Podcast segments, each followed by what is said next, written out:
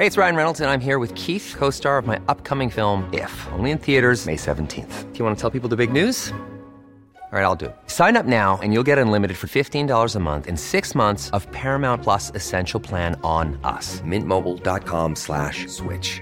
Upfront payment of $45 equivalent to $15 per month. Unlimited over 40 gigabytes per month. Face lower speeds. Videos at 480p. Active Mint customers by 531.24 get six months of Paramount Plus Essential Plan. Auto renews after six months. Offer ends May 31st, 2024. Separate Paramount Plus registration required. Terms and conditions apply if rated PG.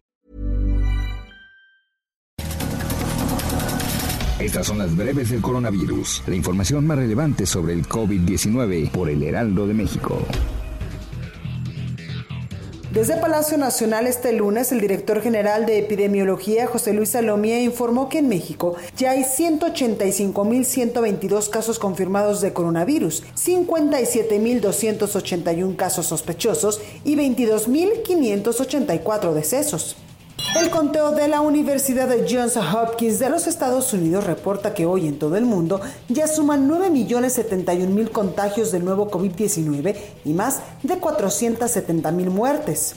El gobernador de Michoacán, Silvano Aureoles, aseguró que a pesar de sus recomendaciones y llamados para respetar las medidas de prevención ante el coronavirus, la epidemia en la entidad ha empeorado durante las tres semanas que lleva la etapa de nueva convivencia, ya que los contagios y las muertes prácticamente se han duplicado.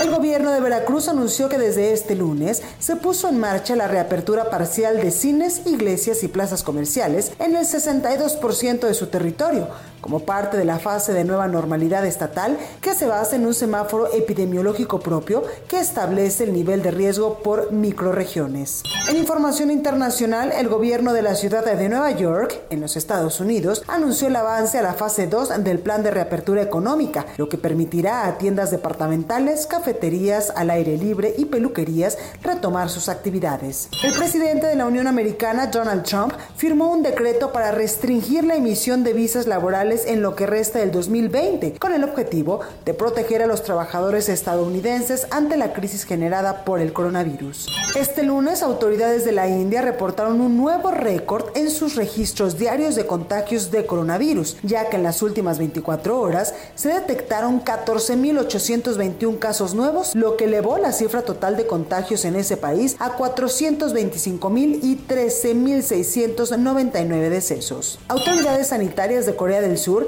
anunciaron que la ciudad de Seúl se encuentra en una segunda ola de contagios de COVID-19, la cual se originó a partir de un fin de semana festivo a principios de mayo en el que la población relajó las medidas de prevención. Para más información sobre el coronavirus, visita nuestra página web www.heraldodemexico.com.mx y consulta el micrositio con la cobertura especial.